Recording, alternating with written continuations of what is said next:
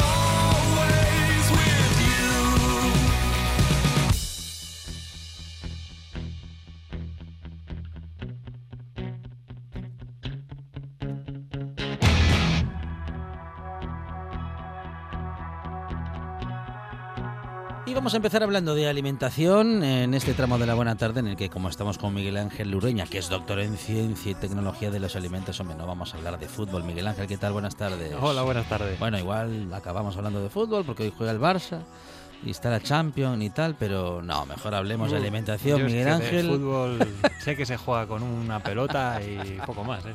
Bueno, nosotros no, tampoco nos ocupamos demasiado de eso, salvo en algunos momentos del programa pero bueno, porque por otra parte lo que lo realmente importante es lo que se encuentra en medios de comunicación respecto de la alimentación y también algunas tonterías que escuchamos por ahí. Vamos a ir a todo ello, eh, bueno, pues en su justa medida y a su tiempo. En cualquier caso, empezamos con Miguel Ángel, que también es responsable del blog Cominolas de Petróleo, www.cominolasdepetróleo.com. Vamos a empezar, decía, hablando con Miguel Ángel, bueno, pues de, de esta última noticia que recibimos y que escuchamos en diversos medios de comunicación en la última semana, que viene a decir que comer mal mata más que el tabaco, Miguel Ángel. Sí, es una noticia que pudimos ver en algunos medios de comunicación, bueno, con diferentes titulares. Sí. Y he traído este precisamente porque yo creo que ha sido el más eh, sonado, el que más ha llamado la atención. Sí. Y bueno, que ha sido puesto precisamente para eso, para llamar la atención. Personalmente no me gusta mucho porque, bueno, pues como que... Es fácil pensar que, va, eh, yo como bien, así que puedo, puedo seguir fumando. Claro. Parece que minimiza los efectos nocivos del tabaco. Sí, sí, Parece que, bueno, eso, como, ah, como comer mal es peor que el tabaco. Pues... Voy a hacer de defensor del, del diablo en este caso. Eh, es completamente cierto lo que dices pero también podríamos. Lo que pasa es que no tendemos a eso, siempre tendemos a lo contrario, a lo que acabas de decir, por ejemplo, pero que también podríamos decir o pensar en la gravedad. En la gravedad de comer mal, eh, de alimentarnos mal, o en lo peligroso de no hacerle caso a este apartado. Claro, bueno, precisamente para eso, eh, esa intención es la que tiene el titular. Lo que quiere decir es que las muertes que se producen eh, derivadas de una mala alimentación superan a las que provoca el tabaco, el, tabaquismo. Y es lo que nos ha dado a conocer un, artículo, un estudio científico publicado en la revista The Lancet, que ha hecho bueno, pues una investigación a lo largo de varios años en 195 países y nos dice pues eso que 11 millones de muertes al año en el mundo se deben a una mala alimentación. Esto supone un quinto de las muertes totales en el mundo, que son unos 57 millones.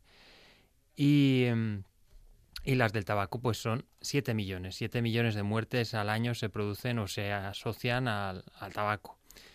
Y bueno, pues las muertes que se producen derivadas de una mala alimentación se deben a enfermedades cardiovasculares, a distintos tipos de cáncer, como el cáncer colorectal, por ejemplo, o a diabetes tipo 2, que pues como venimos diciendo ya desde hace mucho, pues son enfermedades asociadas a una mala alimentación. ¿Y qué es lo que queremos decir con una mala alimentación? Pues bueno, en el estudio se mm, investigaron diferentes nutrientes y alimentos. Eh, una, bueno, una mala alimentación, en este caso, sería un, un, reducido consumo de frutas, verduras, legumbres, cereales integrales, semillas, frutos secos, leche, fibra, calcio y omega 3, y eh, un alto consumo de carne roja, de carnes procesadas, pues eh, salchichas, jamón, eh, jamón bacon y estas cosas, bebidas azucaradas, es decir, refrescos, grasas trans y sal. Y bueno, pues eso es lo que sabemos desde hace ya tiempo. Esto viene a confirmar las evidencias que existen, pues que nos ofrecen muchos otros estudios. Y bueno, Mm, en nutrición, pues ya se sabe que hay muchas contradicciones, es una ciencia relativamente nueva. Eh, las eh, formas de hacer los estudios, pues los métodos que son sobre todo observacionales, pues eh, a veces nos dan como resultado, mm, pues eso, conclusiones que parecen contradecirse, pero sí hay algo que tenemos bien claro y es que, bueno, pues una dieta rica en alimentos de origen vegetal es saludable. Y bueno, pues hay ciertos productos o ciertos alimentos que deberíamos consumir o evitar su consumo o consumir cuanto menos mejor, como los que acabo de citar, pues las bebidas azucaradas, la carne procesada y estas cosas. Y bueno, pues eh, he dicho que el, estudio se hacía sobre 195 países. Sí. Eh, en España no estamos tan mal, de hecho estamos entre los tres mejores, el tercero, Em, junto con Israel y Francia. Y bueno, entre los peores pues están eh, Uzbekistán, Afganistán y las Islas Marshall, que supongo que bueno están tan mal porque no comen, no porque coman, bueno, no lo sé, la verdad, me imagino que será porque no tienen acceso a alimentos saludables, ¿no? Porque, pero bueno. Entre los conocidos que están mal, pues China, Sudáfrica, China está en el puesto, en el puesto 140, Sudáfrica en el 68, Argentina en el 62 y México en el 57. Son de los países más populares los que eh, bueno, destacan entre los, entre los peores puestos. Eh, bueno, en España eh, destacamos, ya digo, que aunque estamos entre los tres primeros puestos de lo bien que comemos, se supone, pues tampoco es para echar campanas al vuelo, porque estamos en el primer puesto en el consumo de sal. En España consumimos 10 gramos, cada persona consume 10 gramos al día de sal, cuando las recomendaciones son de no superar 5 gramos diarios de sal por persona. Es decir, consumimos el doble de la sal que se supone que no deberíamos superar, de la cantidad que no deberíamos superar. Y el problema sobre todo es que no lo notamos, que bueno, estamos tan acostumbrados a ese sabor salado que ni nos damos cuenta, que de hecho incluso cuando comemos algo que está bien de sal, nos parece que está, uff, esto está sosísimo, dame la sal, que esto no sabe a nada. Eso es, ese es el problema. Ay. Ese es el, el paladar se nos va las papilas gustativas se van acostumbrando a, tolerar la sal cada vez más y a únicamente encontrar sabor eh, o que algo está interesante para comer. Eh, cuanta, bueno, no cuanta más sal tiene, pero bueno, eso, que vamos subiendo, ¿no? Nuestra tolerancia. Sí, sí, y se nota, pues, a medida que vamos creciendo, que cada vez, bueno, aparte de que a veces se nos atrofian un poco los sentidos cuando ya somos muy mayores, pues también influye que cada vez vamos echando un poco más. Esto cada vez admite un poco más, cada vez admite un poco más. Y bueno, pues ocurre eso que cuando vas a comer a ciertos sitios y estás acostumbrado a comer con poca sal, vas a un restaurante o te invitan a comer a casa de alguien que come con mucha sal y aquello te parece que no hay quien lo coma, que está saladísimo. Cuando para la persona que hace la comida en el restaurante o en esa casa, pues aquello está muy bien. Y sin embargo, cuando va a tu casa parece que cocinas soso. En fin, eh, esto, es poner unas soluciones complicados. Eh, se han firmado acuerdos, eh, por ejemplo, en el sector del pan se ha ido reduciendo la cantidad de sal en el pan a lo largo de varios años y se ha conseguido. Y bueno, el Ministerio de Sanidad también ha firmado un acuerdo con, la industria alimentaria para reducir la cantidad de sal en algunos alimentos.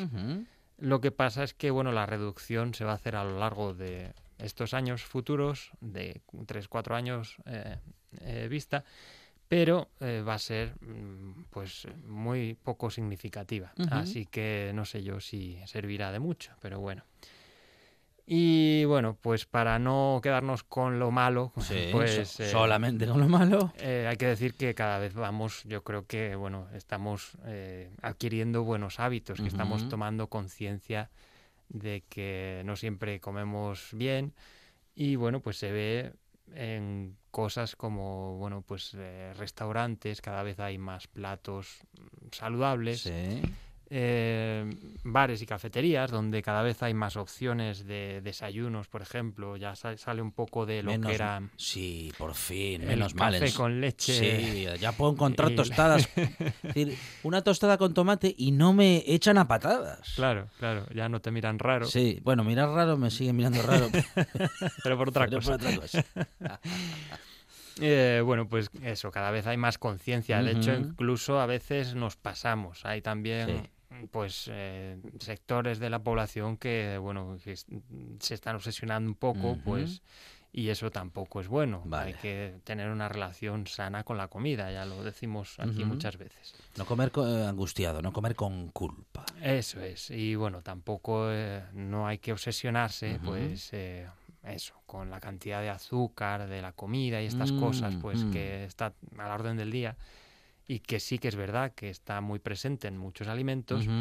Pero bueno, eh, ya sabemos en cuáles. Eh, no me repito, porque siempre me repito, pero sí, me repito. No, no, no. Bueno, a ver, cuando habla uno de alimentación hay que repetir el mensaje. voy a repetirlo, ya que hay que repetir el mensaje. Primero, porque no sabemos si todos los oyentes que nos escucharon la semana pasada nos están escuchando ahora. Siempre puede haber un oyente nuevo, que por cierto mm, es muy probable que lo que, que lo que, que esté o que estea porque los datos publicados por el Estudio General de Medios elevan a 33.000 los oyentes diarios de la radio del Principado de Asturias, que eh, elevan, eh, es decir, el último dato, mm, el mejor que se había obtenido, había sido hace cuatro años con 32.000. Y desde entonces venimos subiendo, subiendo y mejorando y ahora somos 33.000. Así que es pues pues muy, probable que haya oyentes nuevos de la semana pasada esta. Pues le damos, les damos la bienvenida. Pues entonces me repito, venga, pues eh, donde deberíamos fijarnos a la hora de cuando hablamos del azúcar, pues es eh, sobre todo en varios grupos de alimentos, en bebidas azucaradas, es decir, refrescos, eh, lo que se llaman bebidas energéticas, en chocolates, galletas, lácteos, postres lácteos azucarados y poco más. Y es que los demás, eh, pues sí, algunos tienen azúcar, pues como las salsas de tomate, por ejemplo, los jamones cocidos, pero la cantidad es muy poco significativa y no debería, bueno, suponernos ninguna, ningún motivo de preocupación. Y bueno, pues dicho esto, pasamos a otro tema anoche, bueno, no sé si anoche o antes de anoche, en un programa de televisión de, estos de máxima audiencia, pues salía Ana Peleteiro, la campeona de Europa de triple salto, y decía, eh, una cerveza es buena para los músculos. Una cerveza es buena para los músculos. Eh, yo el programa, sí. Y se fumó una faria. el programa yo no lo pude ver. Sí. Eh, bueno, de hecho es que no lo suelo ver. Bueno. Y... Em, Hombre, si hay gente que dice estas cosas, no te pierdes mucho. No, bueno, lo que me dicen es que mm. está sacada de contexto esta, ah. esta afirmación, que se dijo entre bromas y tal. Bueno, yo el contexto lo, lo desconozco.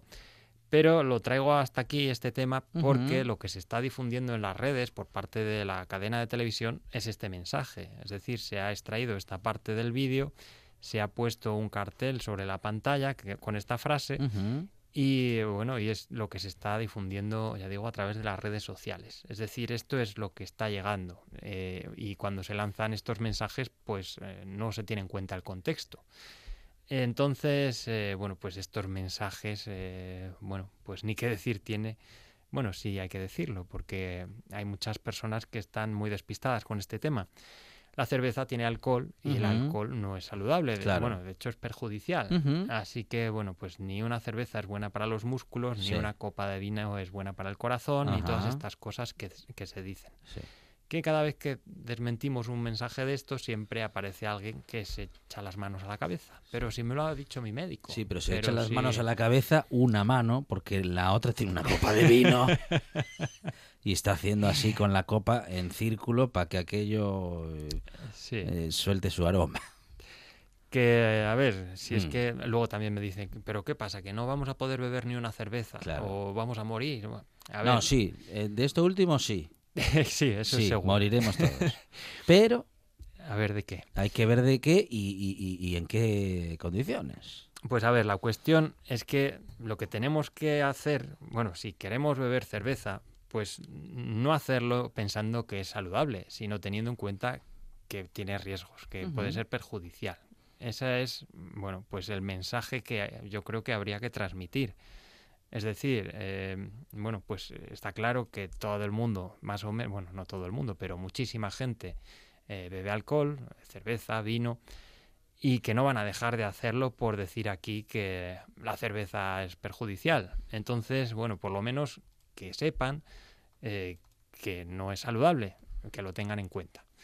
Tampoco es plan, pues lo que acabamos de decir, de martirizarse o de flagelarse por beberse una cerveza. Pero vamos, que estos mensajes eh, pues eh, hacen bueno pues son bastante malos para la salud pública.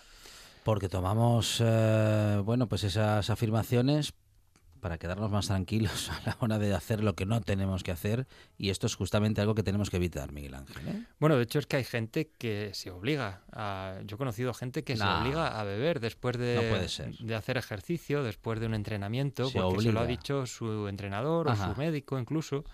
que beber cerveza repone después de hacer deporte y, y por eso beben, cuando antes no lo hacían. Y hombre, esto es tremendo, esto es una barbaridad. Eh, claro que, bueno, beber cerveza repone más que beber agua en nutrientes, porque, claro, el agua no tiene nutrientes, es solamente agua. Pero si comparamos la cerveza con comerse una manzana o con comerse unas fresas, pues hombre, evidentemente la manzana o las fresas van a reponer más que la cerveza y sin los perjuicios que tiene la cerveza por su contenido en alcohol. Pero bueno, tampoco nos vamos a extender mucho más sobre este tema. Mitos sobre la soja, Miguel Ángel. ¿Qué pasa con la soja? Pues la soja eh, es un alimento mm, pues que está lleno de mitos alrededor. Eh, no sé muy bien. yo, se Lo hecho, yo se lo un poco a algunas carnes blancas, hmm. le da calor y un poco de sabor. Cuando le, pongo, le pongo soja no le echo sal. Ah, bueno, dices porque es la salsa de soja. La salsa de soja. Claro, yo hablo de Ah, no, tú hablas de la soja del cereal. De la, es una legumbre, sí. De la legumbre, bien. Eh, sí, bueno, esto es eh, la salsa de soja. Eh, lo que tiene es bueno una salsa que se hace a partir de soja y que tiene muchísima cantidad de sal, bueno, que se utiliza como sustituto de la sal, sí. Pero bueno, hablamos en este caso de la, de la soja, la, legumbre, vamos, la que se puede comer pues en forma pues así, guisada, por ejemplo, o mm, pues soja texturizada, que se utiliza mucho ahora, y bueno, y en otras variedades. Pues hay muchos mitos en torno a la soja y bueno, de eso hablaba esta semana precisamente Lucía Martínez Argüelles, nutricionista, autora del blog Dime qué comes, hablaba en un artículo del diario El País eh, sobre este tema. Ya habló hace tiempo de ello en su blog. Y bueno, pues como a mí también me preguntan mucho sobre este tema, y bueno, no soy nutricionista, no soy quien para responder, bueno, pues respondo lo que Lucía dice en este artículo y en su blog. Hay muchos mitos en torno a la soja porque contiene isoflavonas, que son compuestos que tienen efectos, bueno, hormonales. Entonces, eh, pues hay personas, hay hombres que piensan que si comen soja eh, van a ver comprometida su masculinidad ah, de alguna forma. Y bueno, en este, en este sentido no tienen, no tenemos de qué preocuparnos. Eh, de hecho, al menos pues no respecto de la soja, vamos, no va por ahí la cosa. No, no tiene, vamos, no tiene ningún efecto en este sentido y de hecho, pues tiene efectos protectores sobre el cáncer de próstata. En, torno al cáncer también hay, hay sospechas, vamos, hay miedos más que sospechas de pues que si produce cáncer de pecho en mujeres y cosas así. Y bueno, lo que dicen los estudios es que eh, consumir soja tiene efectos eh, favorables para la salud y preventivos incluso de algunos tipos de cáncer. En cuanto a las enfermedades eh, cardiovasculares, pues tiene un efecto neutro o preventivo también. Sobre la menopausia, que también como tiene efectos hormonales, pues también hay, bueno, cierta controversia. Bueno, pues lo que nos dicen los estudios es que los suplementos de isoflavonas parecen tener un efecto positivo a la hora de, bueno, pues compensar o eh, esos, bueno, compensar. Em, tratar de alguna forma, por, decirlo de algún modo, eh, esos efectos adversos o esos síntomas adversos que aparecen con la menopausia. Eh, en cuanto a los problemas relacionados con el tiroides, bueno, pues eh, parece que si se consume, bueno, el, el, peligro o el, miedo es que el consumo de soja interactúe o interaccione de alguna forma con, con las hormonas que se toman, con, con, la levotirotoxina que se toma, eh, que toman las personas que han sido operadas de tiroides. Y parece que, bueno, con consumir esta hormona eh, fuera de las comidas, pues esos efectos eh, ya desaparecen. Vamos, que, no hay problema con consumir soja y consumir esta hormona si la ingesta se hace fuera de las comidas. Em, en cuanto a los bebés, las bebidas de soja para los bebés, pues no hay peligro tampoco, siempre que, bueno, o para los niños, siempre que la composición pues sea buena, pues que no tenga mucha cantidad de azúcar y estas cosas. Y otro miedo que hay es eh, en torno a la soja transgénica. La soja es uno de los eh, productos, uno de los cultivos, pues que está muy extendido en, su variedad mm, modificada genéticamente. Y bueno, pues hay mucho miedo en torno a este tema. Hay que decir que los alimentos que están aprobados son seguros, es decir, los, los alimentos transgénicos, hay muy pocos aprobados, pero los que hay son seguros, que cuando se utilizan en alimentación hay que declararlo en el etiquetado, es decir, si compramos, por ejemplo, la salsa de soja que decías antes, pues eh, si tenemos miedo de que tenga soja transgénica, lo podemos mirar en el etiquetado y ahí aparecerá, aparecerá soja modificada genéticamente, pero bueno, como digo, pues no hay nada que temer porque son seguros. Y bueno, en este caso se utiliza sobre todo para alimentación animal. Pero vamos, que es irrelevante porque no tenemos nada que temer en ese aspecto. Así que bueno, pues nada más. Muy bien. Es Miguel Ángel Lurueña, doctor en Ciencia y Tecnología de los Alimentos y gracias a sus informaciones ya sabe, bueno, ya sabemos algo que ya sabíamos, pero que tras la desinformación y las noticias falsas, algunos habían llegado a creer que beber cerveza era algo bueno para sus músculos, pues que sepas que no y que de hecho no es bueno para tus músculos ni para casi nada, que no sea el entretenimiento y la diversión, pero vamos, que para la alimentación y tu cuerpo pues la cerveza es mala, como cualquier bebida que contiene alcohol. Comer mal mata más que el tabaco, pero fumar tabaco mata con toda seguridad, de modo que eh, es bueno dejar de fumar y alimentarse de manera sana. Y la soja no es especialmente nada mala eh, para, en fin, para nada de todo eso que se había dicho y que se dice. Sí, no, más bien al contrario. es, recomendable, vamos, es un alimento saludable, no hay que temer por su consumo, ni mucho menos. Miguel Ángel Urueña, gracias. Gracias a vosotros. Estás escuchando. Estás escuchando RPA, la radio autonómica.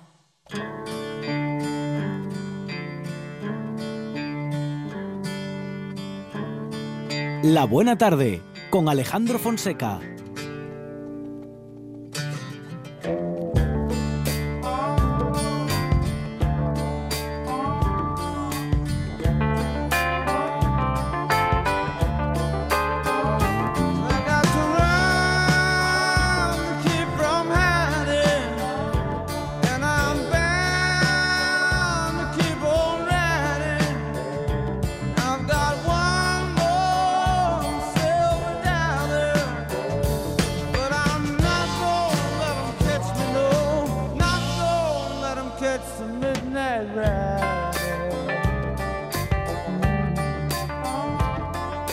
En la era de las nuevas tecnologías, eh, de la difusión inmediata y viral, informar, informar sobre ciencia o medicina se vuelve un reto para los periodistas especializados y justamente en, estos días, hasta el domingo, entre el eh, viernes y el domingo en Asturias, se celebró el Congreso de la Asociación Nacional de Informadores de la Salud, fue el decimoquinto Congreso de ANIS en el que los bulos y los nuevos soportes digitales para los consumidores de la información ocuparon un papel preponderante.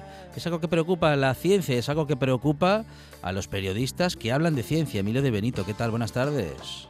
Hola, buenas tardes. Emilio es periodista, presidente de la Asociación Nacional de Informadores de la Salud. Tuvimos una llamada fallida el, viernes o el jueves pasado. Justamente Emilio estaba de camino hacia el Congreso y, claro, venía en tren atravesando eh, túneles y se nos fue la llamada. Los, los, picos de Europa nos dejaron a mitad de llamada. pero en todo caso. Bajares, que nos mató. Queríamos hablar, Emilio, de, bueno, un poquito del Congreso, pero sobre todo de la, de la desinformación o de la información, si quieres, y también del mundo del periodismo y de la salud. Bueno, en fin, todos temas preocupantes prácticamente, ¿no? Eh. Eh, sí, tú, sabes que ahora hay el concepto este de la infoxicación, es ah, decir, estar intoxicado cuando hay demasiada información o supuesta información, porque lo mm. que pasa normalmente es que en Internet hay mucho ruido y nuestros lectores, nuestros oyentes, nosotros como pacientes somos muy vulnerables. Y es uno de los temas que tratamos, cómo podemos hacer para manejar eso, porque cuando te diagnostican una enfermedad estás predispuesto a agarrarte a todo lo que te cuenten. Y eso es un, es un riesgo porque en la red hay mucho charlatán. Bueno, mucho charlatán que no sabe de ciencia, pero que sí, que sí sabe de, vulnerabilidad y de las personas en un momento vulnerable. Sí, sí saben explotar perfectamente eso. Algunos con fines mm, comerciales, con fines ilícitos, pues, simplemente para venderte algo que en el fondo no funciona, pero que mientras tanto tú se lo, compras, lo tomas y, ellos se llevan el dinero. Y otros mm, desde la buena fe, pero que lo único que hacen es entorpecer el, desarrollo normal de tu enfermedad y tu manera de relacionarte con ella. esta, es la parte en la que lo de la intención es lo que cuenta, queda descartado completamente, Emilio. Sí, hay gente que lo hace con buena voluntad, eh, pero eso ha pasado siempre. Tú, eh, pues, todos cuando éramos pequeños y te ponías malo, aparecía la vecina con un remedio que ella usaba. Bueno, probablemente ese remedio pues no servía para nada, porque era una crema, una pomada que ella hacía o el caldito, el no sé qué. Bueno, ayudaban, pero no iban a ningún lado, mm. pero no, interferían, ¿no?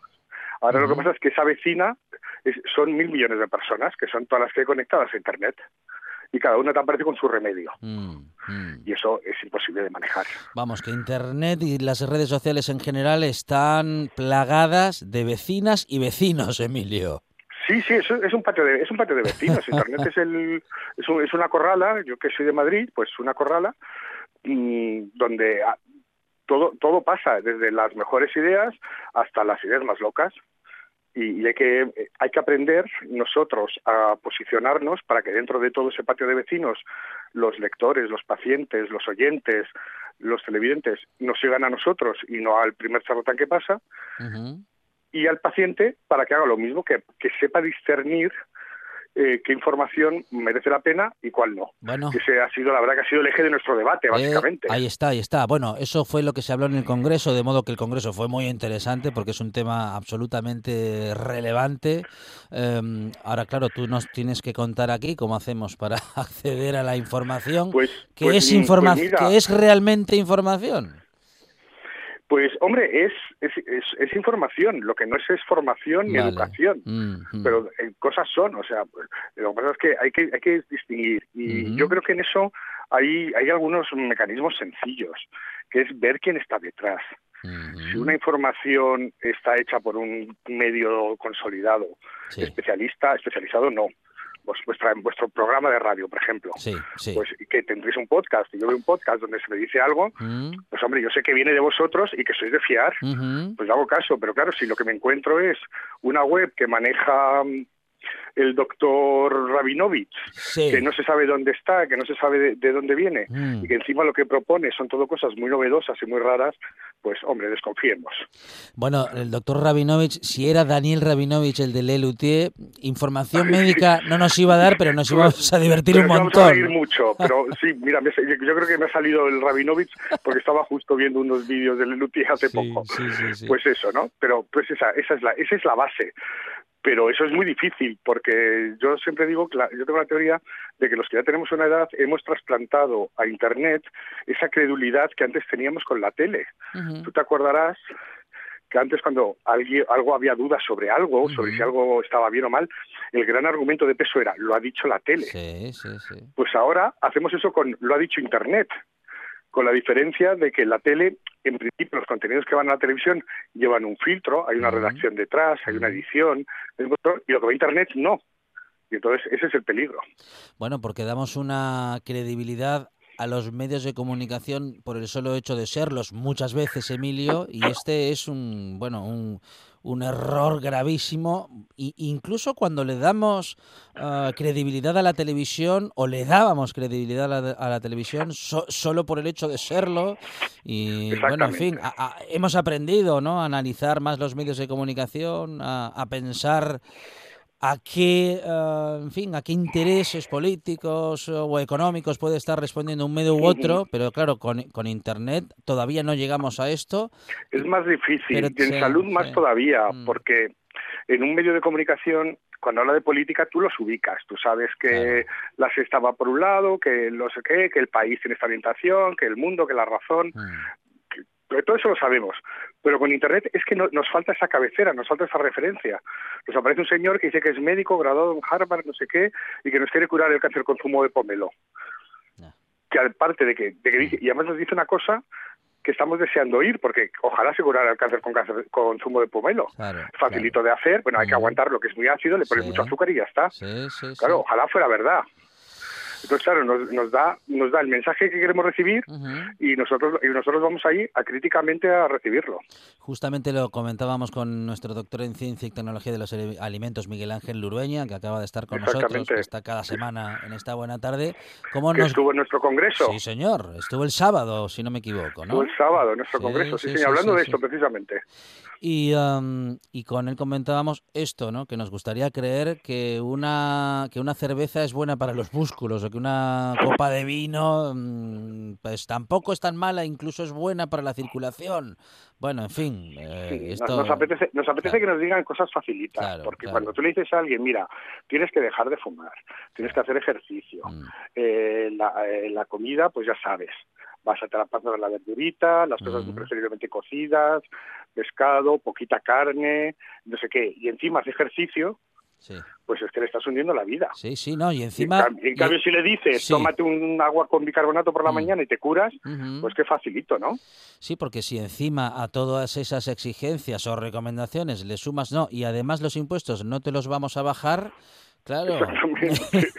Ninguno de nosotros. Sí, además sale más mm. barato comer un, una hamburguesa en una de estas grandes cadenas que un menú del día. Y, y, los menús del día en España suelen, ser muy buenos, son muy básicos. Un plato de cuchara, una carne a la plancha, un pescado a la plancha, algo muy así, una verdura. Pero en cambio, claro, es que sale más barato tomarse una hamburguesa con una Coca-Cola de litro. ¿Cómo consumimos ahora la información, Emilio? Mira, la información sanitaria siempre ha tenido la misma pauta. Lo que pasa es que ahora es más compulsivo porque con Internet todo es más inmediato. Nosotros solo consumimos información sanitaria cuando nos pasa algo. Vale. O sea, yo puedo estar publicando de cáncer de próstata todos los meses, que hasta que a ti no te den el diagnóstico, no vas a buscarlo. No me interesa, claro. Mm. Claro, no te interesa, pero tú en ese mm. momento estarás pendiente de lo que sea, de las papelas de tu hijo, del Alzheimer de tu abuelo, de lo que sea, pero no estás pendiente de tu cáncer de próstata. Entonces, la y, y, cuando nos dan el diagnóstico, vamos compulsivamente ahí. Entre otras cosas porque el sistema no está preparado para que la información buena, que es la que nos tendría que dar nuestro médico en el momento de diagnóstico, el personal de enfermería, la recibamos en ese primer momento. Claro, el médico te da una consulta y te cita dos semanas después. En, esas, en, esas, dos semanas, en esas dos semanas pasa, tu vida. pasa de todo. Cuando vuelves al médico con toda la desinformación a la que accediste, ah, claro, buscas de todo. y entonces eh, no, no, no, hemos establecido todavía los cánceres de, mire usted, usted tiene un cáncer de próstata, ya sé que a partir de ese momento todo lo que yo le diga no lo va a captar.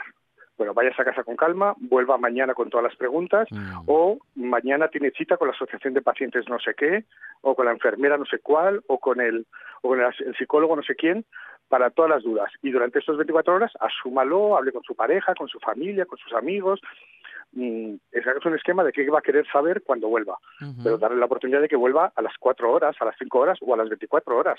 Claro, si no le damos otra cita hasta dentro de tres semanas y ya es directamente para sacarle sangre y hacer el, electro porque lo vamos a operar, pues, pues claro, es que empujamos a la gente hacia estas vías de, mala información y también, o digo, tampoco salimos de esa consulta con la información de, de saber dónde eh, acceder a esa información.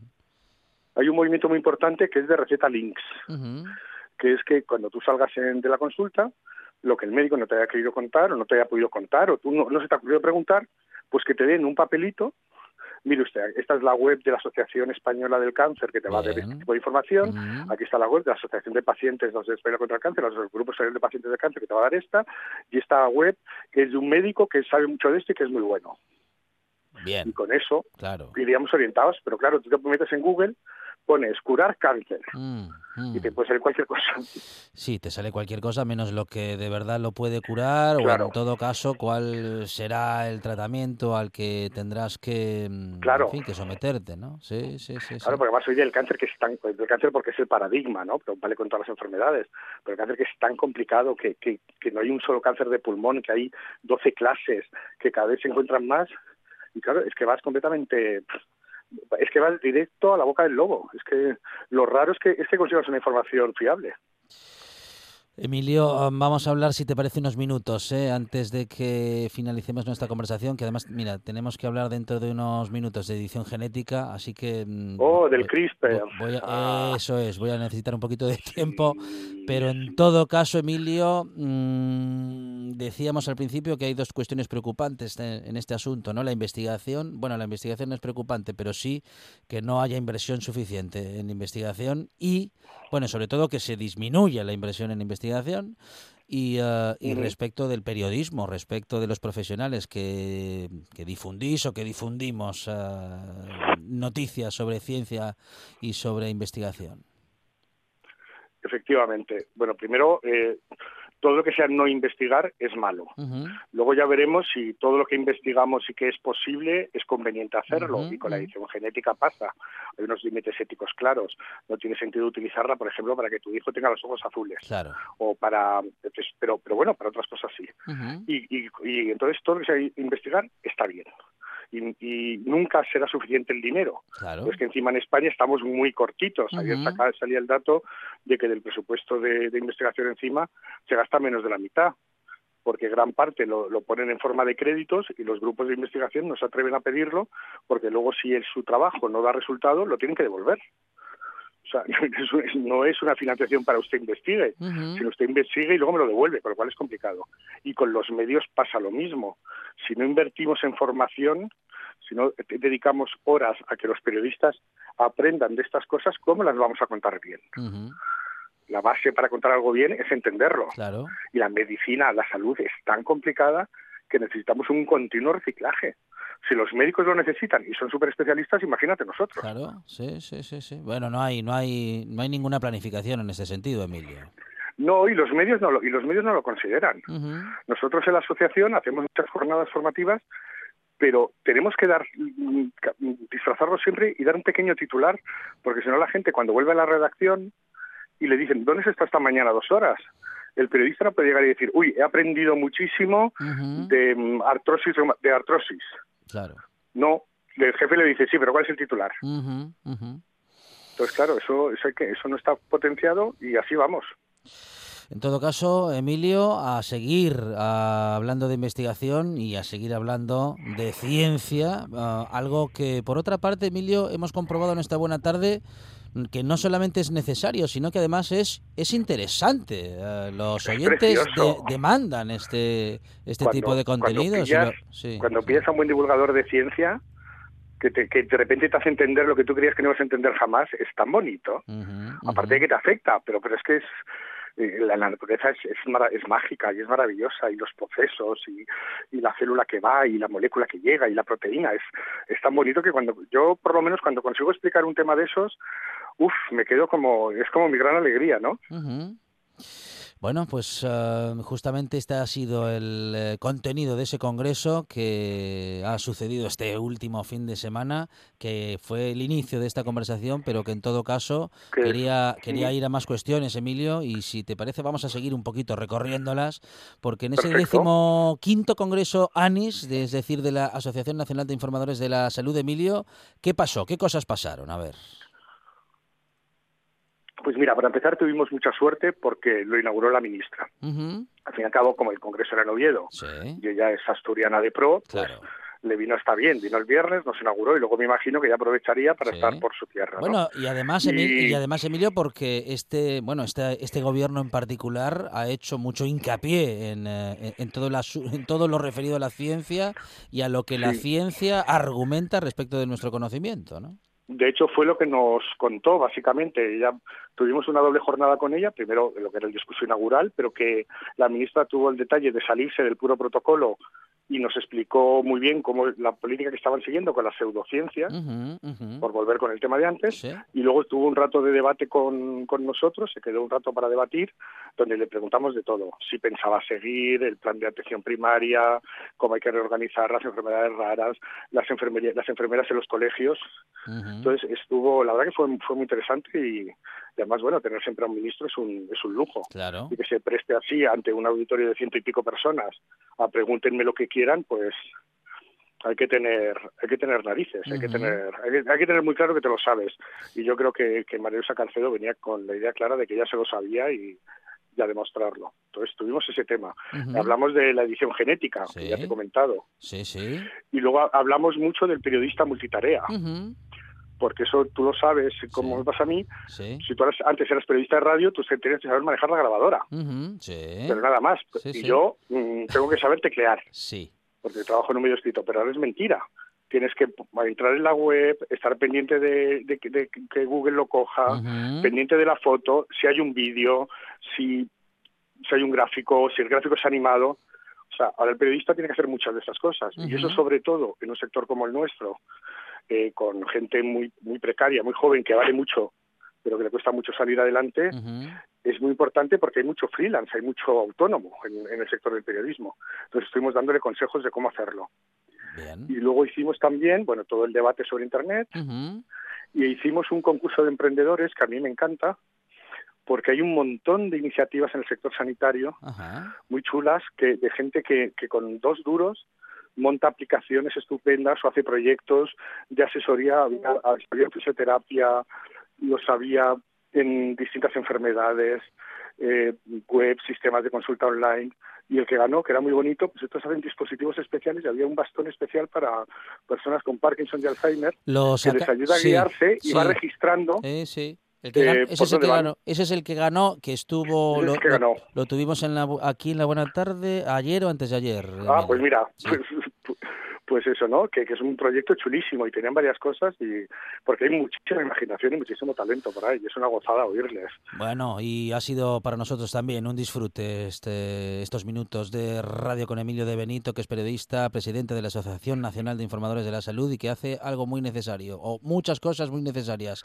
Periodismo bien hecho, hablar de salud y de investigación y además organizar congresos como el de este último fin de semana, donde queda de manifiesto que la ciencia es nuestra mejor argumentación. Emilio, muchas gracias. Desde luego, lo es. Muchísimas gracias a vosotros.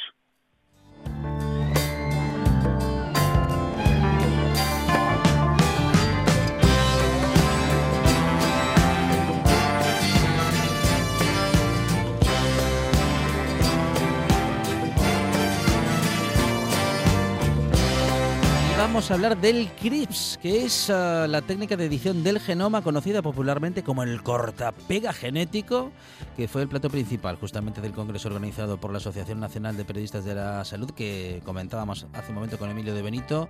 Vamos a hablar ahora con César Nombela, catedrático emérito de microbiología de la Facultad de, la, de Farmacia de la Universidad Complutense de Madrid y también presidente del Comité Asesor de Ética en la Investigación Científica y Tecnológica del Ministerio de Ciencia y Tecnología. César, ¿qué tal? Buenas tardes. Buenas tardes. Lo de presidente de ese comité lo fui entre 2002 y 2005. Ah, bueno. Ahora es, una responsabilidad que, que es del pasado. He seguido perteneciendo al Comité de Biblioteca de España y ahora a la Comisión de Garantías donación de células y tejidos en temas bioéticos. Vamos, esa presidencia es, ya muy antigua. Muy bien, pues eh, dicho lo cual, aclarado. Perfecto. César, vamos a hablar, si te parece, bueno, pues en qué consiste la técnica CRISP. Vamos a ver, la, la, técnica CRISPR, CRISPR que es como se le llama, eh, responde a unas siglas acuñadas por un español, Francis Mojica, alicantino, microbiólogo, que descubrió un fenómeno biológico excepcional, cómo las bacterias se defienden de algunos virus que las atacan, gracias a unas tijeras moleculares que cortan eh, secuencias génicas del virus por sitios clave. Entonces, eh, este queda un fenómeno aparentemente, bueno, pues una curiosidad biológica muy interesante, pero sin embargo se ha convertido en una tecnología de uso en absolutamente todo el mundo. Eh, como tal tecnología, ha habido muchos grupos que han desarrollado, especialmente norteamericanos, y, y, ahora está en uso para qué? Pues para producir modificaciones genéticas dirigidas en todo tipo de células. De manera que se puede uno plantear corregir mutaciones, eh, mutaciones puntuales, mutaciones que afectan a fragmentos más grandes, corregir genes enteros, sustituirlos, modificarlos, es impresionante las posibilidades que tiene. Bueno, unas eh, posibilidades que a las que se puede llegar justamente a través de la investigación. ¿Qué aplicaciones puede tener esta tecnología? Pues las aplicaciones ya se están revelando eh, prácticamente en todos los tipos de organismos, desde bacterias, microbios y tal, eh, de todo tipo, hasta células del organismo humano. Naturalmente, en biomedicina lo que más nos interesa es cómo utilizar esto en medicina humana. ¿Para qué? Pues, por ejemplo, para corregir cambios genéticos que determinan enfermedades. Eh, yo he dicho ayer en el Congreso que efectivamente estamos probablemente en presencia de la solución definitiva para lo que se llamó terapia génica. Y hace más de 30 años, desde que podíamos aislar genes en el tubo de ensayo, que se dijo hagamos terapia de manera que el que enfermo que, que está como tal afectado por una patología que se debe a alguna alteración en algún gen, pongámosle en sus células el gen correcto para poder corregir esa patología. Bueno, eso no ha funcionado hasta ahora. ¿Por qué no ha funcionado? Pues porque los procedimientos eran muy complicados para mm, poder desarrollar este, este proceso y ponerlo, el gen adecuado, en las células que corresponda, que a veces puede ser en todo el organismo o en, o en células de algún tejido o, de algún órgano. Eh, actualmente, con, la, con esa tecnología, sí cabe vislumbrar que se podrán corregir defectos genéticos eh, los necesarios para llevar a cabo una verdadera terapia génica de enfermedades genéticas, que hay muchas, realmente enfermedades eh, debidas a la alteración de un solo gen, eh, cada una de ellas afectan a un número no muy elevado de personas, por eso se llaman enfermedades raras, pero hay tantas que el número de afectados puede ser muy muy grande en todo el mundo. Bueno, pues con el CRISPR-Cas, el, CRISPR, el, Cas es un añadido a la tecnología CRISPR eh, que corresponde pues a uno de los reactivos, a uno de los de los enzimas que, que se incorporan. Con el CRISPR-Cas se está planteando ya esa terapia génica. Eh, ¿Qué es lo que pasa? Pues que hay que resolver problemas antes de que sea de una aplicación tan general, claro. De modo que estamos hablando de una técnica que posiblemente sea el inicio, la base mm, y que tras un desarrollo suficiente pueda justamente detener a muchas de las que hoy conocemos como enfermedades raras, profesor. Efectivamente, bueno, ya en animales de experimentación se ha hecho, se ha tratado en ratones experimentalmente, por ejemplo, pues se ha podido corregir eh, esta alguna enfermedad. hay muchos modelos de ratón en los que se estudian estas enfermedades, pues también se ha podido utilizar ese ratón para experimentar y corregir ese problema. ¿Cuál es la dificultad con la que ahora nos encontramos? Pues eh, así como eh, hacer un cambio genético en un organismo sencillo como es una bacteria, una bacteria puede tener un millón de bases en su genoma. Eh, el organismo humano tiene en su genoma 3.000 millones, o sea, la escala es muy notable. En una bacteria, corregir ese problema, corregir cualquier cambio genético con esta tecnología es sencillo. En el organismo humano, en las células humanas, ya la cosa es más compleja. ¿Y qué es lo que hay que resolver? Pues que la técnica se aplique de manera que el cambio genético afecte solo a lo que nos interesa y no a otras regiones del genoma, no produzca otros cambios que pudieran ser primero desconocidos y luego ser realmente eh, importantes y contrarrestar el efecto terapéutico. la especificidad, el poder hacer este manejo absolutamente dirigido para incidir en aquellos genes en los que queremos, para dirigir el, cortapega genético que, como usted ha comentado, es, es una definición muy gráfica, dirigido solo a ese sitio y a ningún otro, en un genoma que tiene otras 3.000 millones de posiciones, pues el resolver eso, el tener la seguridad de que es así, pues realmente es, es importante. No obstante, yo creo que ya en breve, bueno, ya de hecho se están ensayando a nivel de ensayos clínicos algunos tratamientos con CRISPR-Cas en enfermedades humanas y probablemente vendrán muchos otros. Yo creo que esta es la gran aplicación que cabe esperar el gran desarrollo de una tecnología que por otro lado está utilizándose absolutamente en todo el mundo.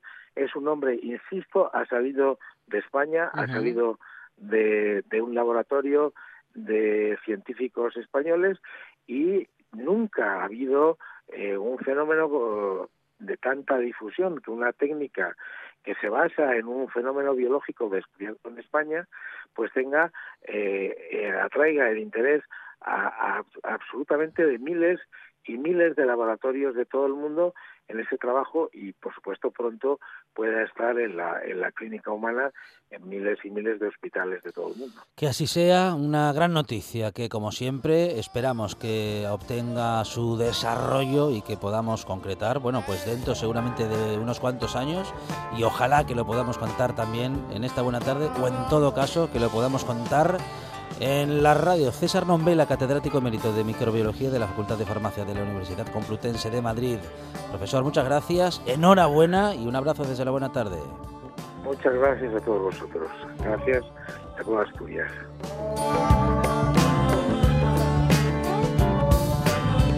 Después de las noticias vamos a hablar de literatura y también de cómic. Esto es la buena tarde y sigue.